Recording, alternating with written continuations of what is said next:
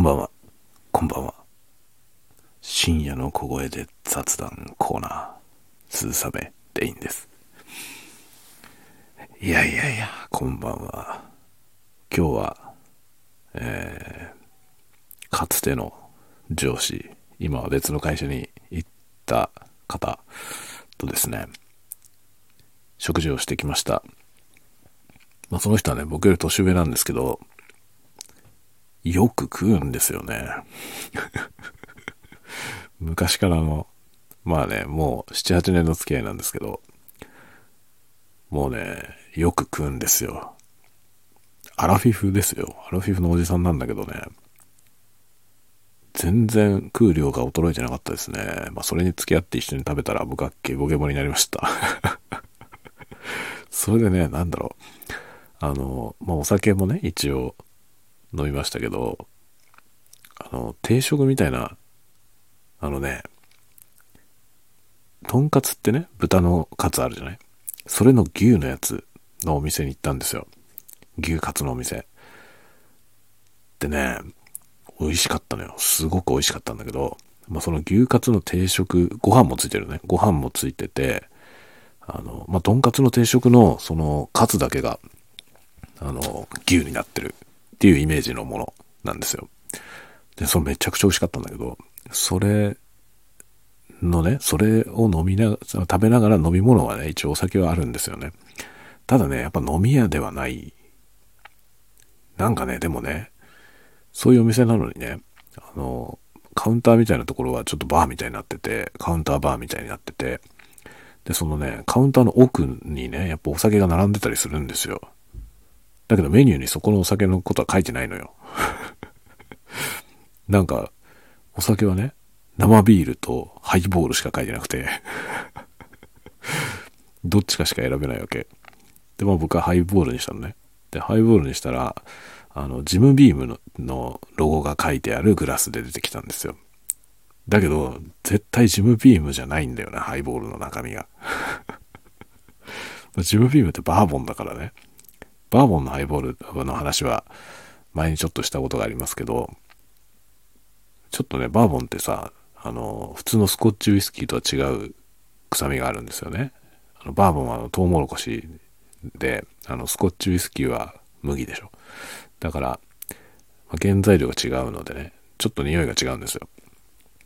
なので、バーボンのハイボールだったら多分飲めばわかるんだけど、今日のハイボールはね、あの、そういうのじゃなくて、もっとね、安いウイスキーのハイボールだと思うのよね。トリスとかの。そんな感じのハイボールなんだけど、一応ジムビームのグラスで出てきましたけどね。まあジムビームだってそんな高いお酒じゃないけどさ、それよりもっとなんかね、パンチのない味でしたね。だけどね、そのバーカウンターにはコルドンブルーとか置いてあるんですよ。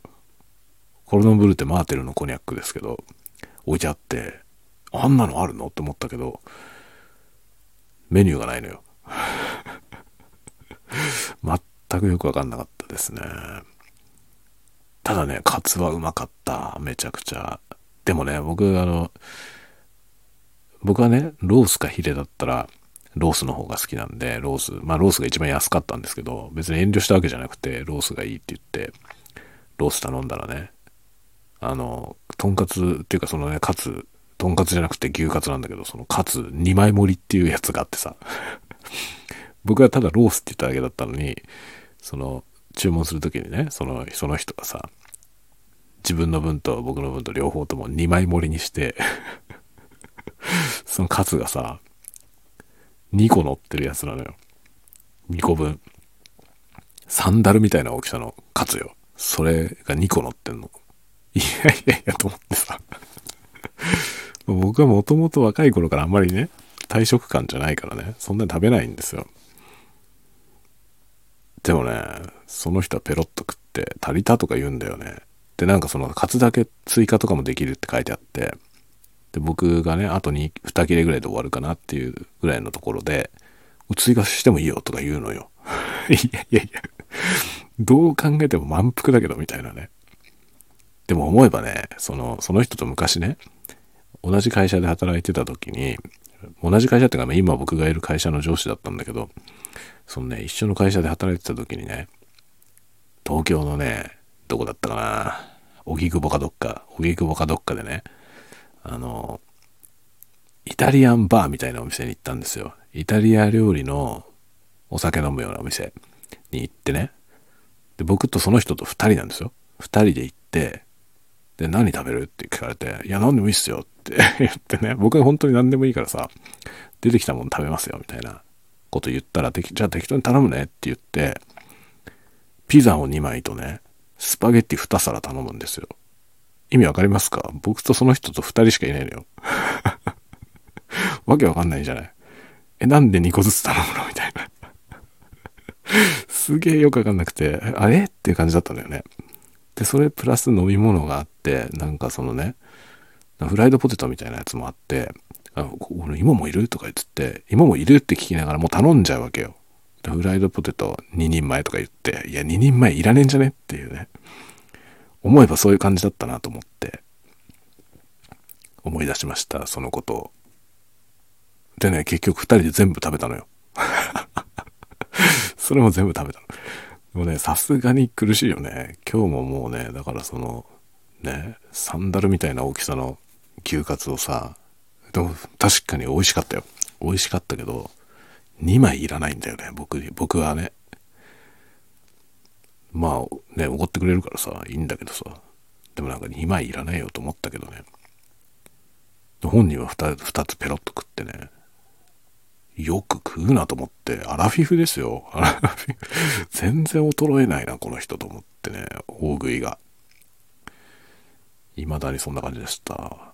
で、お酒はちょっとだけ飲んで、えー、解散して、まあ僕とはね、素早く、えー、まあ9時 ,9 時前ぐらいにはもう解散して、で、彼は、なんか、別の人たちと、またなんか東京から来てる人たちと、もう一軒行くとかっつって、えー、すすきのに消えていきました。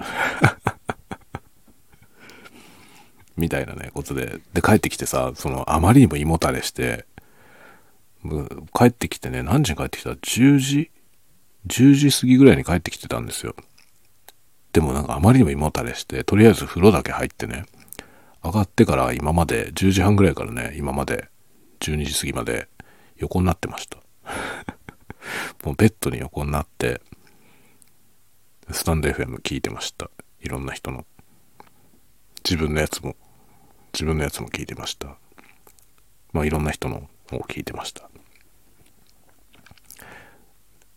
でね、横になって聞いてて、だんだんね、胃がこなれてきたからさ、ちょっと喋れるかなと思って、今日朝さ、あの、まあ、夜やると思いますみたいなこと言ったからね、なんか一言でも喋ってから寝ようかなと思っていたんだけど、胃もたれがひどくて、ちょっとね、まともにただね、体をまっすぐにしてるだけでも、もう胃が苦しいのよ。で、横になってると楽だからさ、でしばらくね、その胃が、胃もたれがね、解消するまで横になってました。今2時間くらい経って、ようやくね、ようやく喋れるぐらいになってきましたので、今喋ってます。喋ってますが、喋り始めたら、喉が渇いてきました。喉が渇いてきたので、ちょっと飲み物を調達していきます。一旦一時停止しますね。初めてじゃない？こういうこと。ちょっと停止。戻りました。氷を入れたコーラを持ってきました。あうまいわ。これにね、ここに置いてあるメーカーズマークを入れる。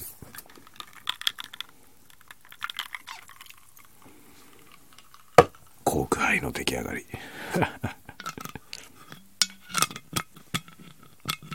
蓋の音。蓋の音は人気のある ASMR トリガーの一つですね。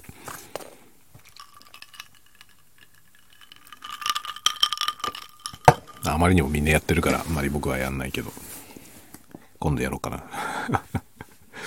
結構好きなんですけどねまあ好きだけどねみんなやってるからなと思って。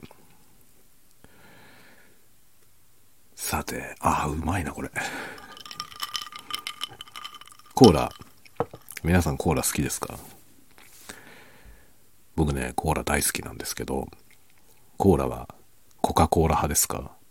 ペプシ派ですか？コカ・コーラ派ですか？ペプシ派ですか？あの、あえて左右に、左右に分けて聞いてみました。僕は、ペプシ派です。楽しいね。ペプシが好きですね。あの、なん、なんだろうね。味が結構違いますよね。ペプシのコーラとコカ・コーラのね、ちょっとずつ違うのよね。でね、ペプシが好きですね。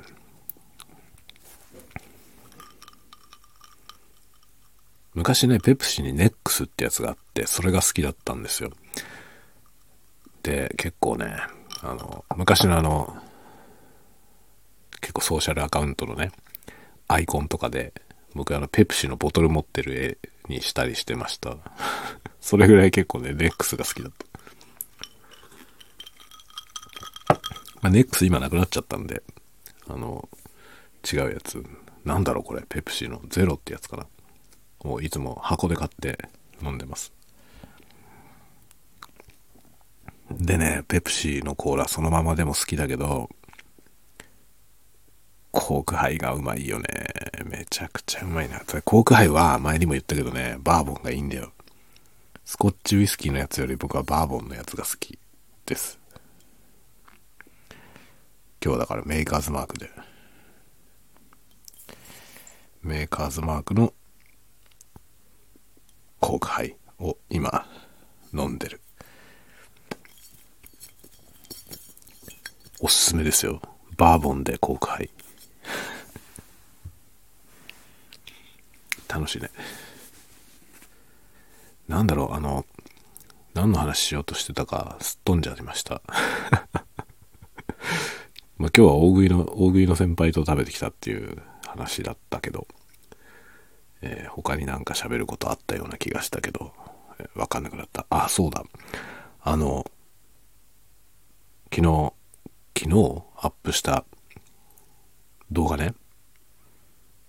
まあ、ちょっと思ったよりも伸びが遅いんですけど、今日ね、コメントをいただきました。あのね、絵文字のね、グッドサインの絵文字のコメントをいただいたんですけど、そのコメントをくれた方のお名前がですね、読めない字なんですよ。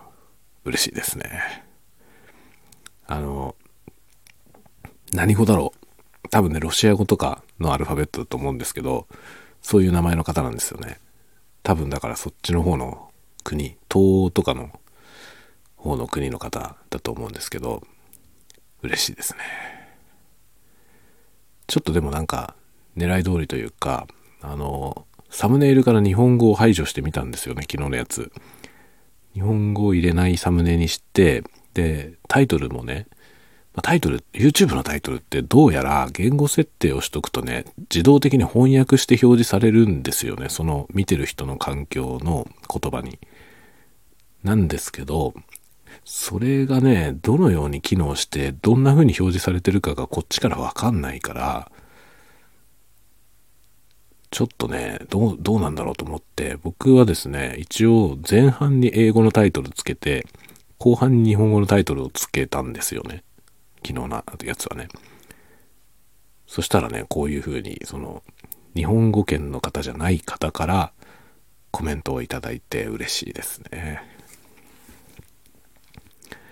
まあ ASMR っていうジャンルはね、本当にその言葉の壁を越えて楽しめるものなんで、僕もいろんな言語の方のやつを聞いてますし、チャンネル登録もね、してるんですけど、あのね、何語かわからない 何語かわからないやつも登録してます。あの人何、何人なんだろうなメキシコの方なのかな？なんかね、よくわかんないですよ。言語も、喋ってる言語は何語かもわかんない状態で、で、言語設定もなんか多分正しくされてなくて、翻訳がうまくいかないんですよ。で、何言ってるかはわからないんだけど、まあ、ASMR って何言ってるかわかんなくても全然成立するコンテンツなんで、結構ね、その、よくわからない どこの人かもわからない人のやつをね、見るのが割と好きです。で、その耳慣れない言語で、あの、ウィスパーで喋ってるやつとかね、心地いいですね。なんかその、海外の方がね、海外の方が日本語のその ASMR を聞くのが好きだっていう人が結構いて、あの日本語わかんないんだけど、日本語のやつが耳に心地いいって言ってる人がね、結構いらっしゃるんですよ。で、それを見てて、はあ、そういうことってあるんだと思って、僕もね、自分が耳から聞いても全く理解できない言語、あの全く何語かもわかんないぐらい知識がない言語のコンテンツをね、見てみて、ああ、なるほどって思いました。意味がわかんなくても、その耳慣れない言葉で喋ってるやつをね、で、しかもそのウィスパーボイスでね、コソコソ喋るでしょ？そうするとね、耳に心地いいんですよ。まあ、要するにそれは言葉じゃなくて、効果音的に耳に入ってくるんだよね。それがね、面白い。まあなんかね、ちょっとだけ、あの、何を言っているのか知りたいなという思いもあるのよ。言葉で喋ってるから。からきっとその何か意図のあることを言ってるはずなんで、それは、それを分かりたいって気持ちは多少あるんですけど、分かんなくても耳に心地よいっていうのはね、ちょっと面白いね。で、今回僕が出したやつは言葉は喋ってないやつなんで、本当に万国共通、音、音のみ、なのでね、それが全然、あの、名前の読み方もわからない国の方からね、グッドサインの コメントをいただいたのは嬉しいですね。こういう風なことを結構ね、夢見て始めたところはありますね。言葉の全然通じない人に、その、僕の作ったものが届くっていう感覚。でもそういう時代だからね、面白いですよね。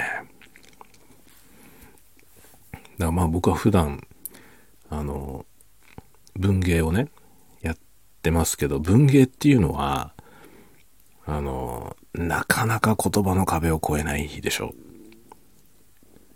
もちろん翻訳文学はありますけど、翻訳文学って僕はね、その言葉の壁を越えられないからこその、なんていうのかな、二次文芸だと思うんですよ。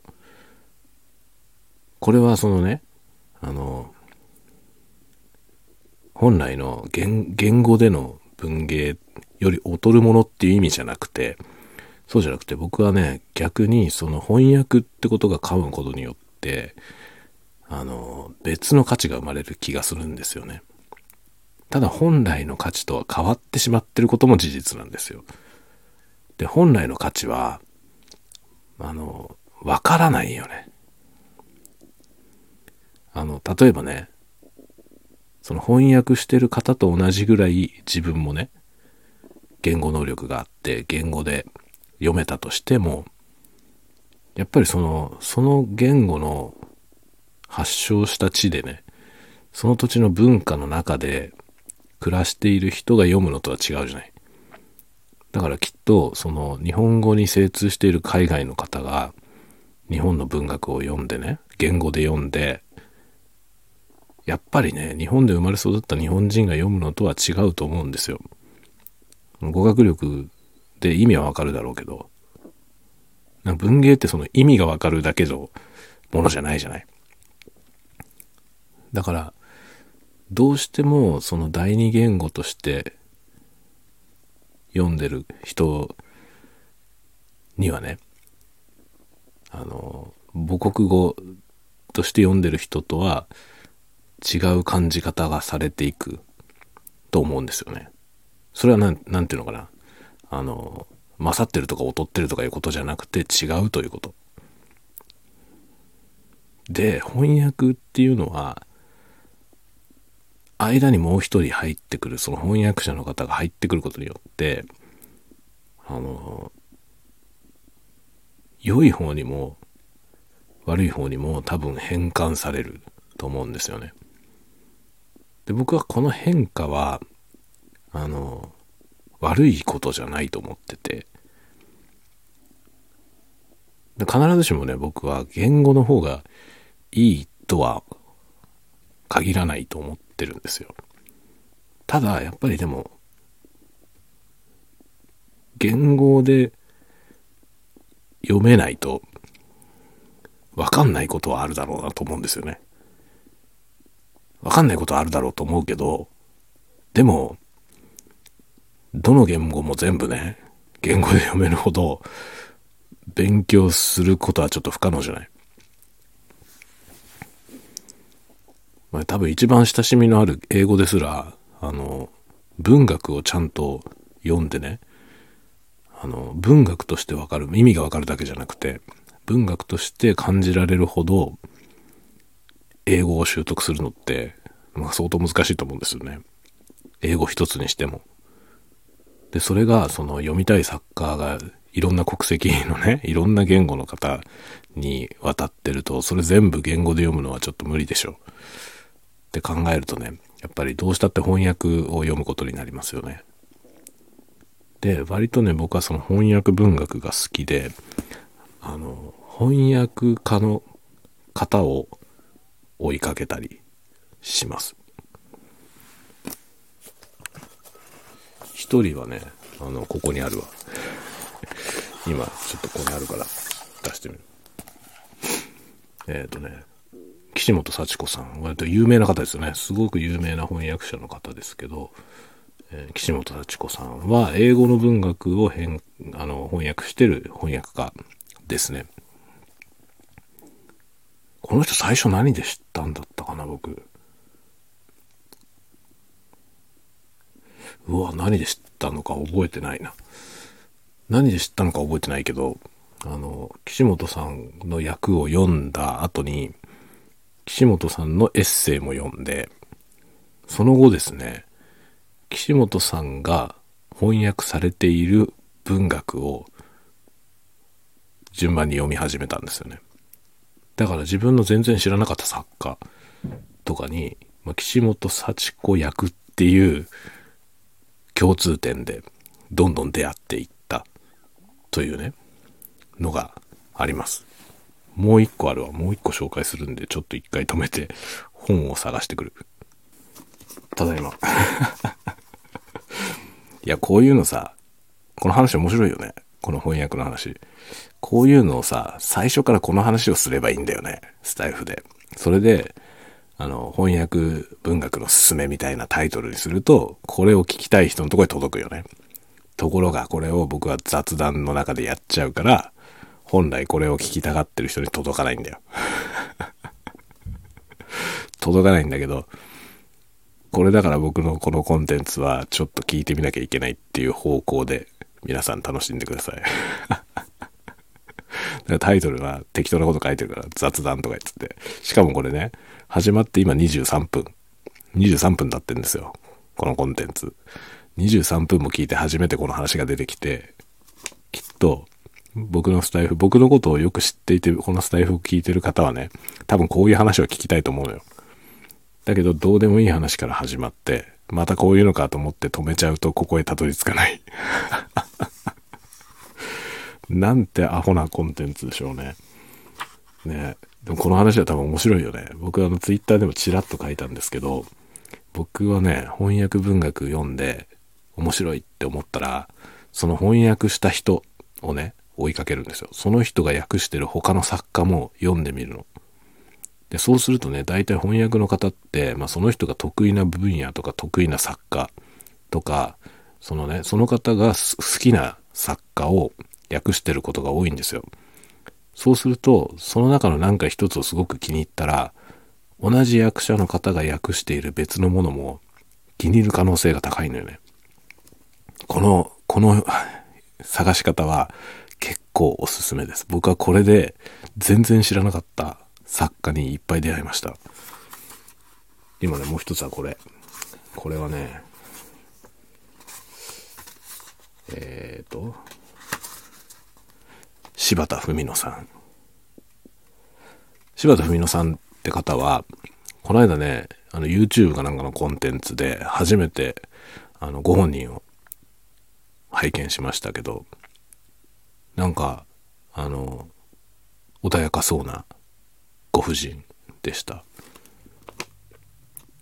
この方はですねポーランド語の翻訳者でありましてまあ僕がですね好きなポーランドサッカーといえばスタニスワフ・レムなんですけど、まあ、スタニスワフ・レム大好きでそのスタニスワフ・レムの翻訳者として、まあ、何人かねレムの翻訳で有名な方何人かいらっしゃるんですけどその中の一人が柴田さんなんですね。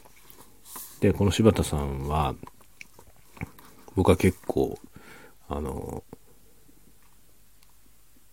好きな役者で、この翻訳、柴田さんの翻訳で他の人の作品、何しろポーランド文学なんて全然知らないので、レム以外誰も知らなかったので、この柴田さんが訳してる他のやつ、どんなのがあるかなと思って、読んでみたのがですね、ステファン・クラビンスキーというね、作家。ドハマりました。めちゃくちゃ好み。めちゃくちゃ好みでした。ステファン・グラフィンスキー。こういうことがあるわけですよ。同じ役者の人が訳してる別の作品を読むとドハマるっていうパターンは結構ありますね。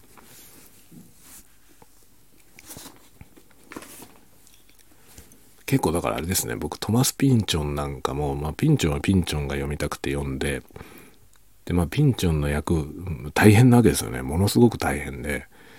そのピンチョン訳してる方はまあ要するにあの腕力のある翻訳家の方が多いんですよ。何しろボリュームもすごいしあの調べなきゃいけないことも大量にあるので多分翻訳って意味でいくとねピンチョンの翻訳ってめちゃくちゃ大変だと思うんですよね。ものすごいハードだと思うんですけど、だから何て言うのかな、よっぽど好きじゃないとできない できないと思うんですよ。大変な仕事だと思うんですよね。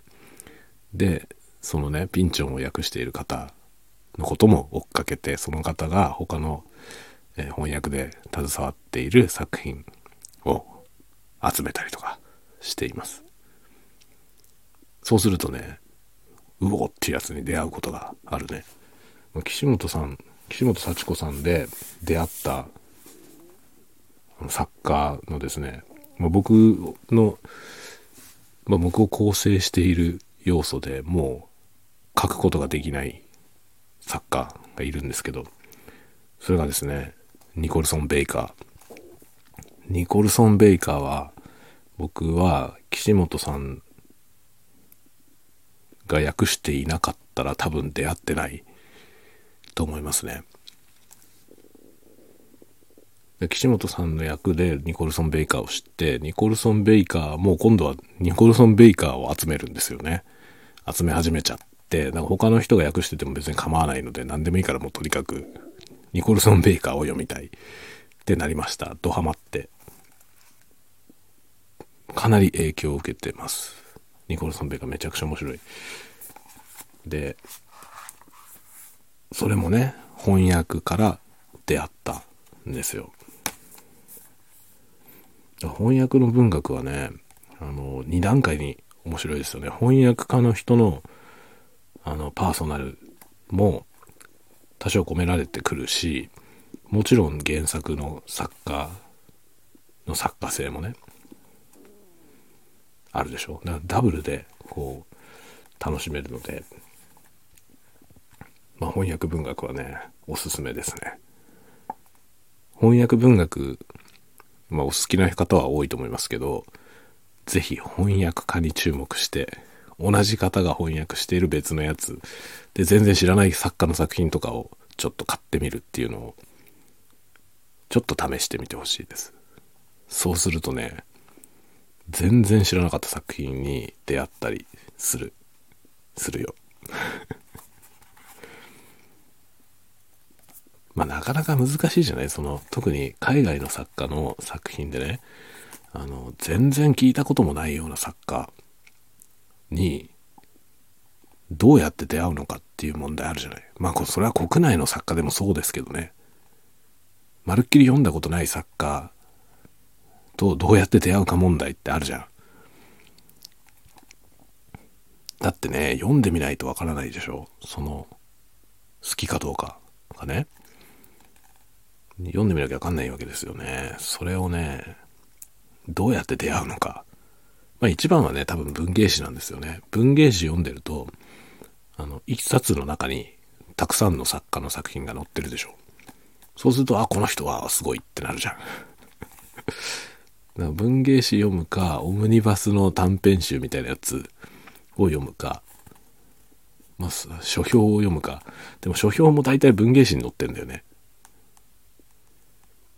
そうやって出会っていく感じですよね。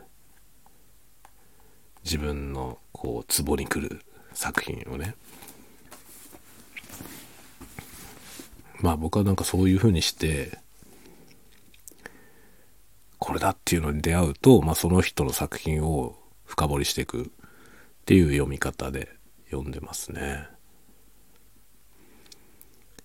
なんかね、そういう、誰かにそうやって思ってもらえる作品を書きたいよね。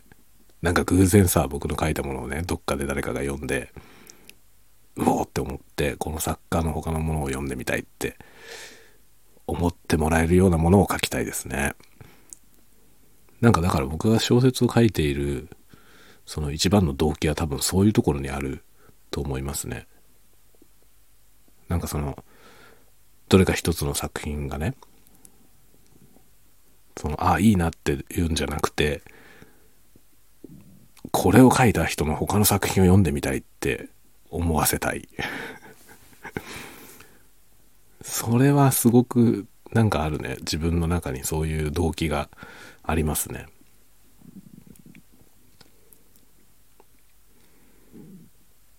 なんだろう、だからね、ちょっと不思議だよね。その、その作品がとてもいい作品だっていうのももちろんね、言われたいし、その、思ってほしいけど、それ以上になんかね、その、これを書いた人の別のものも読んでみたいなって思わせたいんだよね。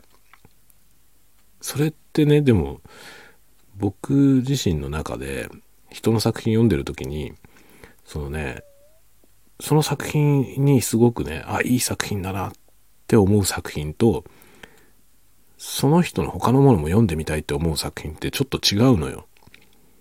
わかりますかねこの感覚。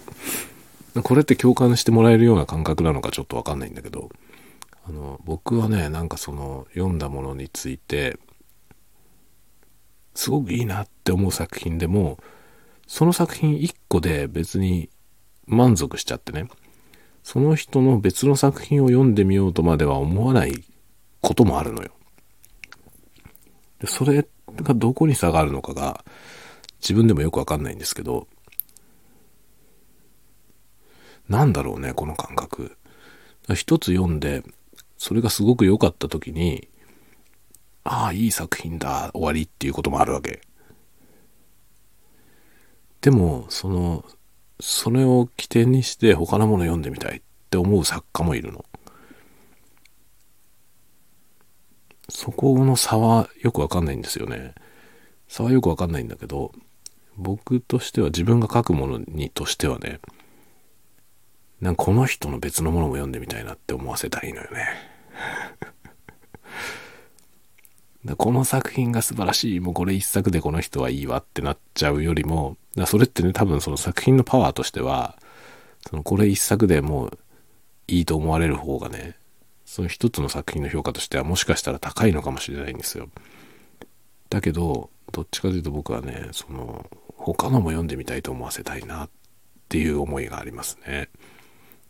それはやっぱり自分がそういうふうに思った作品の方が印象に残ってるからだね。なんだこれと思って、この人の別の作品読みたいって。でそう思うものってちょっと違和感があるものだったりするのよね。違和感があったり、あの、読後感がすっきりしてないものが多いですよね。なんかね、ざらついてて終わってるやつが、その、読んだ後にね、衝撃を受けて、この人の他のやつも読んでみたいって思うんだよね。だから後味が良くて、あの、すっきり読み終わった作品って、なんかそこで全部完結しちゃって、満足しちゃうんですよ。そうすると、その作家がどうとかじゃなくて、作品一つでも満足になっちゃって、この人の他のものを読みたいってあまり思わないんですよね。だからなんかもっとね、ざらつきとか違和感を表現していきたいですね。自分がそういうの好きだからだね。まあ、そういう意味でいくとね、なんかニコルソン・ベイカーとか、このステファン・グラビンスキーなんて人は、もう完全にそのタイプなんですよ。ステファン・グラビンスキーの今読んでるやつはね、まあ、特にその、ちょっとホラーみたいなやつを集めた短編集なんですよね。これはね、タイトルが、不気味な物語。まんまやなって感じだけど、不気味な物語っていうね、短編集なんですよ。で、まあ基本的に、あの、まあ男と女があれこれなって、で、奇怪なことになる作品ばっかりなんですけど、まあね、大体がそのね、あの、この世のものとは思えないほど美しい女性に惑わされる男性の話なんだよね。そういうのばっかりなんですけど、あの、読後感がね、心地よいものが一個もないのよ。まあ、ホラーだからってのもあるけど、最後変なね、ぬめっとした終わり方をするんですよね、どの作品も。で、まあ、ラストにオチがあるというかね、その短編として、最後にポンとフックがあって終わる作品とかも結構あるんですけど、短編としてのね。でもそれが、ポンってなって、ああ、おうこういう風に来るのかっていう驚きで、ポンって終わんないのよ。ええってなって。ええこんな風に終わっちゃうの？みたいな。で、そうやって終わられると、ものすごい悶々とするんですよね。すっきりしないんですよ、全く。それで、うわと思って、読みたいんですよ、次が。他のやつ。この人の他の作品を見たいって思うんですよね。めちゃくちゃ面白いよね、これ。なんかそういう現象が僕にはあって、そんなのばっかり読んでますね。違和感があるものが大好きです。違和感があったりとか、あとなんだろう、あの、読むのが大変なものが結構好きですね。なんかピンチョンとか読んでて、そのピンチョン何が好きなんだっていうのをね、自分でもよく考えるんですけど、あの、世界だよね。世界を描こうとしてるんだなと思うんですよね。トマス・ピンチョンという人はね、ある時代、ある地域の、その、その場にいるような、その空気感っていうんですか。それをね、全部文字で表現しようとしてる感じがするんだよね。それってものすごい迫力で、そんなこと無理じゃんだって。映像とかね、何を駆使したとしても、その時その場所の空気を全部再現することはできないでしょ。まあこれからいろんなことが進化してって VR とかできたとしてもですよ。完璧に再現することはできないじゃない。それを文芸でやろうとしてるんですよね。で、そのために、まあ要は、あの、過剰な情報量になっていて、まあ描写とかがものすごい細かくて、もうディテールを積みまくってね。だから読みづらいですよ。読みづらい。そのストーリーだけを追いたい人にとってみればめちゃくちゃ読みづらいと思うけど、その世界全部をね、文字の上に立ち上げようとしてるんですよね。その迫力に打たれるわけですよ。だから、正直ね、ストーリーとかよくわかんないです。僕は多分、ピンチョンの作品読んで、ストーリーを読んでないと思うね。物語がどうなってるのかを気にしてないんですよね。そうじゃなくて、その世界に連れて行かれる感じを楽しんでいて、だからストーリー思い出せないですね。どんな話だったのって言われた時に、いや、わかんない。わかんないけど、この辺の時代の、この辺の国の話。っていうね。そこにいるような感じ。そんなとこに行ったことないんだけど、そこにいるような感じ。で、ピンチョンのすごいのは、ピンチョン自身がそういうところに実際にもちろんね、その時代も違うからね、行けるはずないじゃない。で、しかも、その、時代が違えどね、例えば別の国を書くならその場所に行って取材するとかっていくらでもできると思うんですけど、一切しないらしいんですよね。全部、家にいながらにして調べて、で書いてるらしいんですよ、どうも。その現地に取材に行ったりってことはしませんっていうことが言われてた、どっかで言われてるみたいで。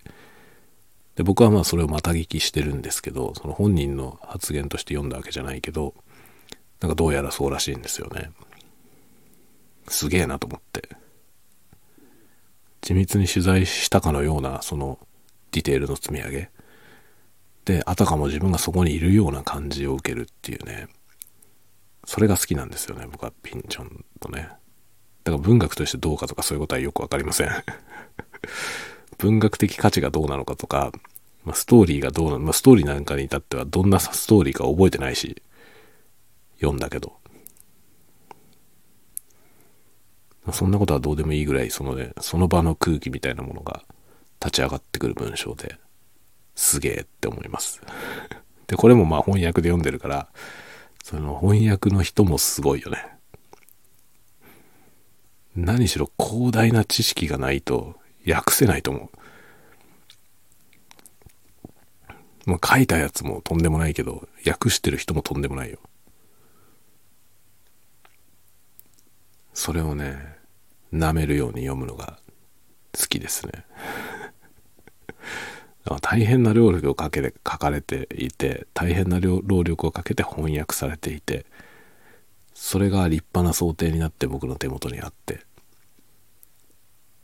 それはもうね、めでるし、撫でるし、舐めるように読むよね。そのようにして読まれるものを書きたいよね。っていうのがまあ思いますね。だからなんか面白いのか面白くないのかとかそういう次元を超えたもの。目標が高いけどね。目標がちょっと高すぎるような気がしますけど、まあ目標は高い方がいいよ。ね、そういうものを書きたいですね。とか言いながらね、一方でわけのわかんないアホみたいなものを書いてますけど、今直近で書いたものはですね、あの、まだ、あれかな？でもね、でもそろそろ発表されます。ので、いいんじゃないかな。どうなんだろう？まだ言っちゃいけないのかな？よくわかんないけど。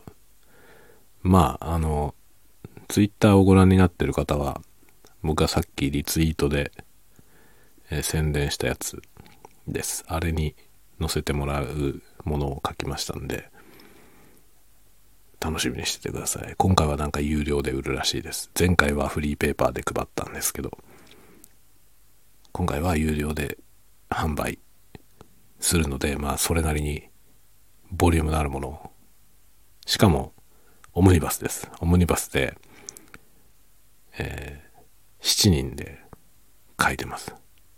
7人の侍。侍じゃないよ。全然関係ない。7人の侍とは何も関係ないけど、7人で書いています。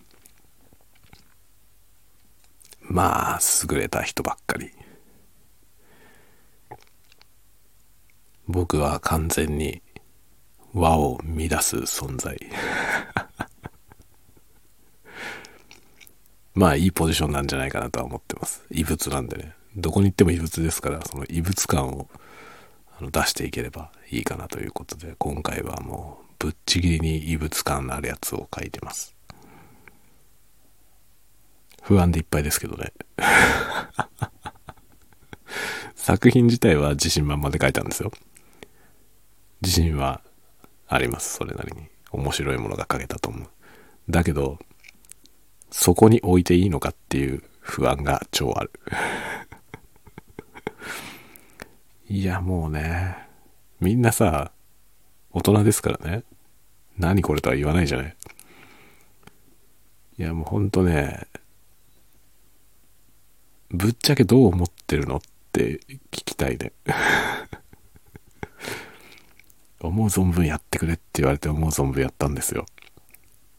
だけど、その他の方の出してきた作品を読んでね、大丈夫かな僕ってちょっと思ってます。まあ読者の方が楽しんでくれたら一番ですね。良くも悪くも多分僕の作品が一番印象に残ると思うわ浮いてるから。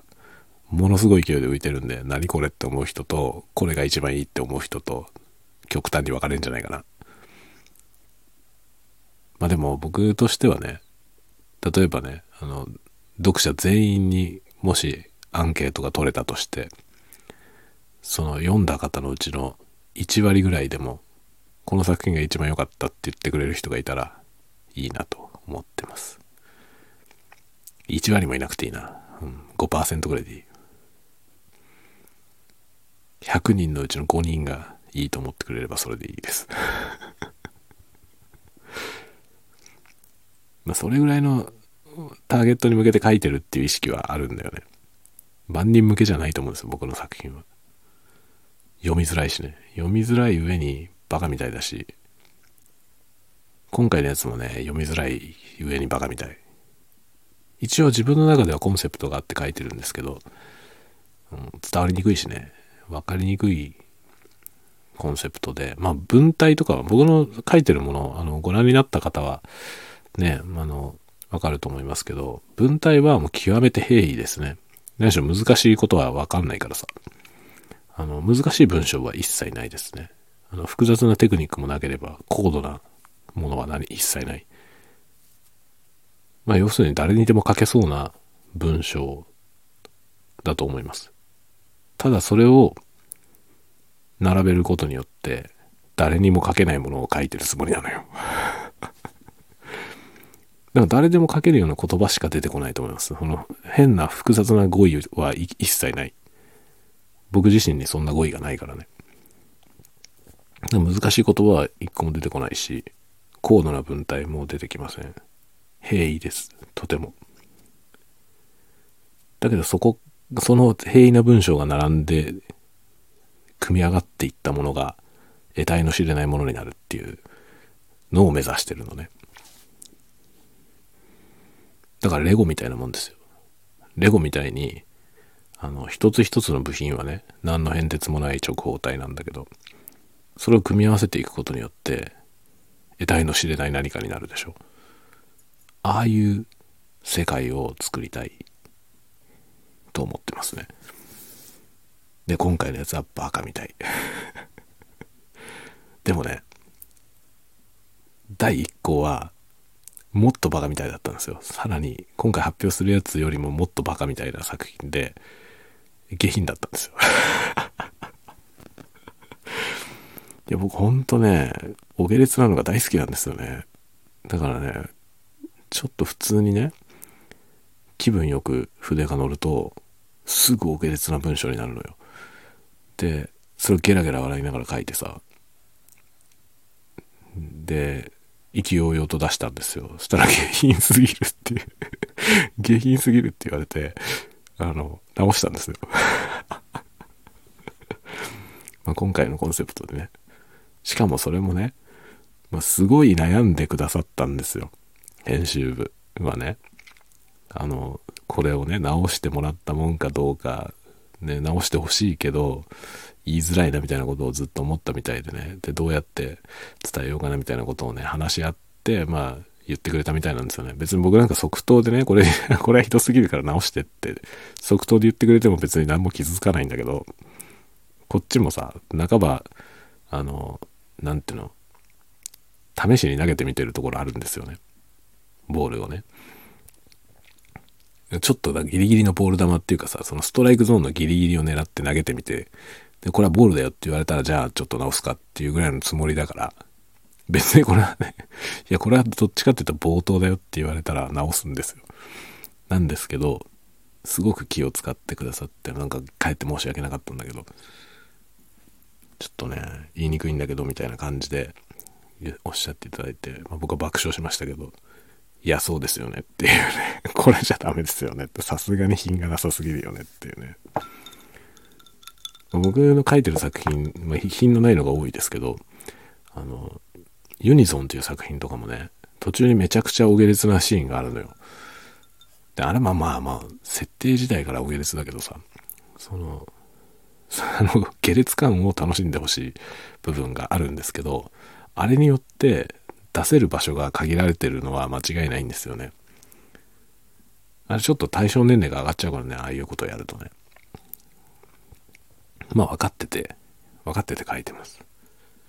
聞き違いって作品とかもそうだよね。短編の聞き違いって作品がありますけどこれはあの興味があれば是非僕のリットリンクからあのノベルデイズ行ってみて読んでみてください。短編です。すごい短いんですぐ読めます。ものすごい下品。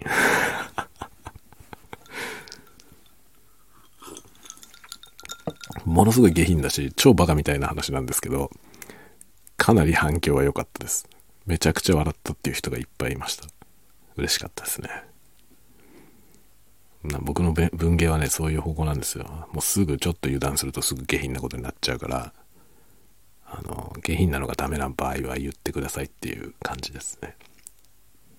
僕自身は別に下品な作家だと思われてもいいんだけどあのねそういう媒体によってはさこんなのはちょっと困りますっていうことはあるじゃん。もうそれは全然ね言ってくだされば直しますっていう感じです。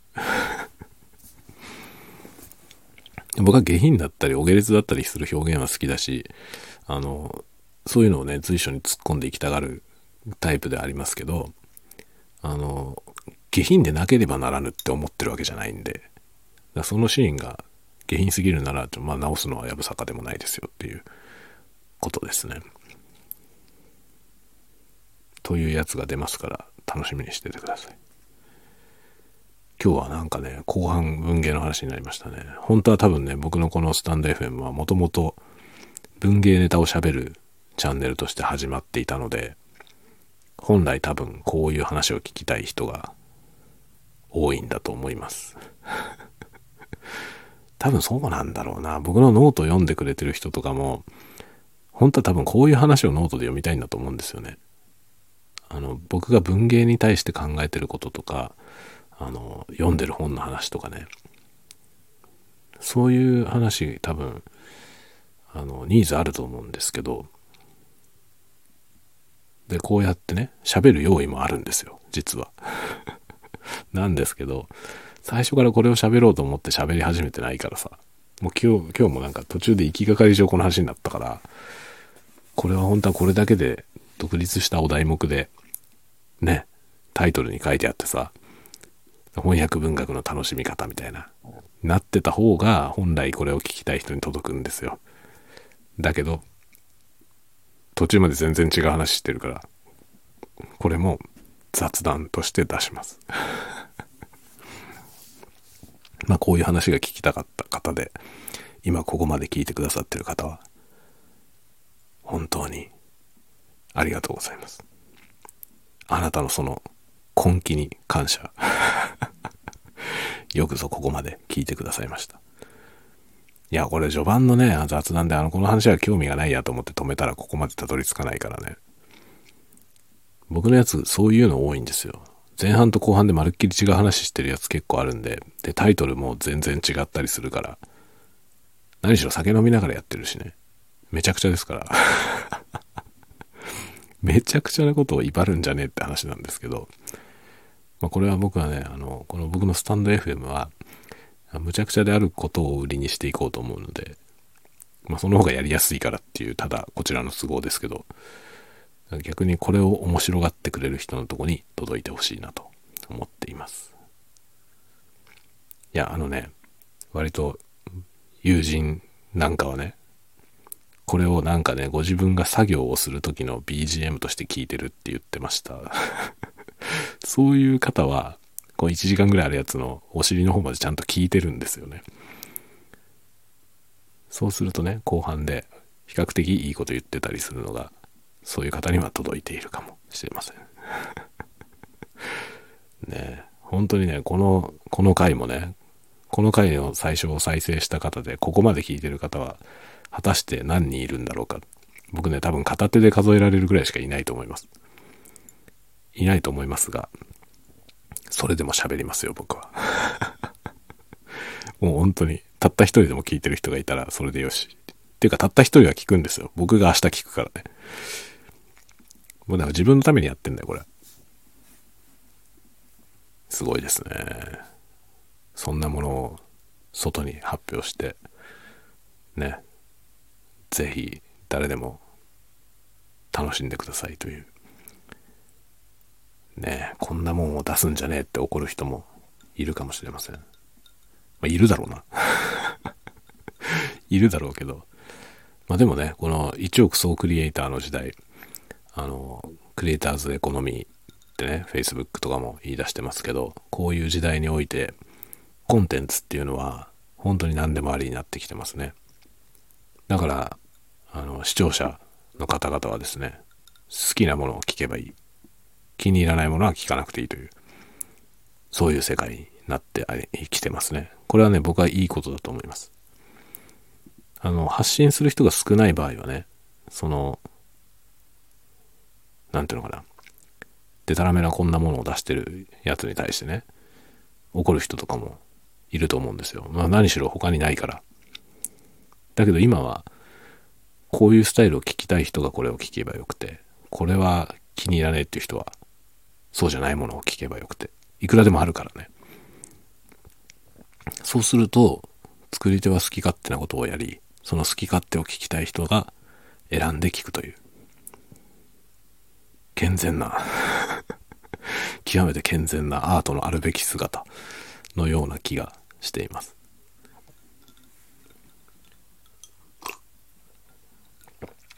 というわけで、だいぶ酔っ払って適当なことを言い出したんで、そろそろ終わろうと思います。えー、明日、明日は何の話だったかな？えー、明日の仕事がなんか頼まれてた気がしますけど、忘れましたんで 明日の朝確認して、明日は仕事をします。というわけで、皆さんも元気にお過ごしください。というか、まあ今日はもう寝るんだよね。寝るけど、これを今から聞く人は多分あんまりいないよね。深夜に聞いてる人もいるのかな。もし聞いてくれていたら、ありがとうございます。ゆっくり過ごしてください。ではでは、また明日。おやすみなさい。おやすみなさい。おやすみなさい。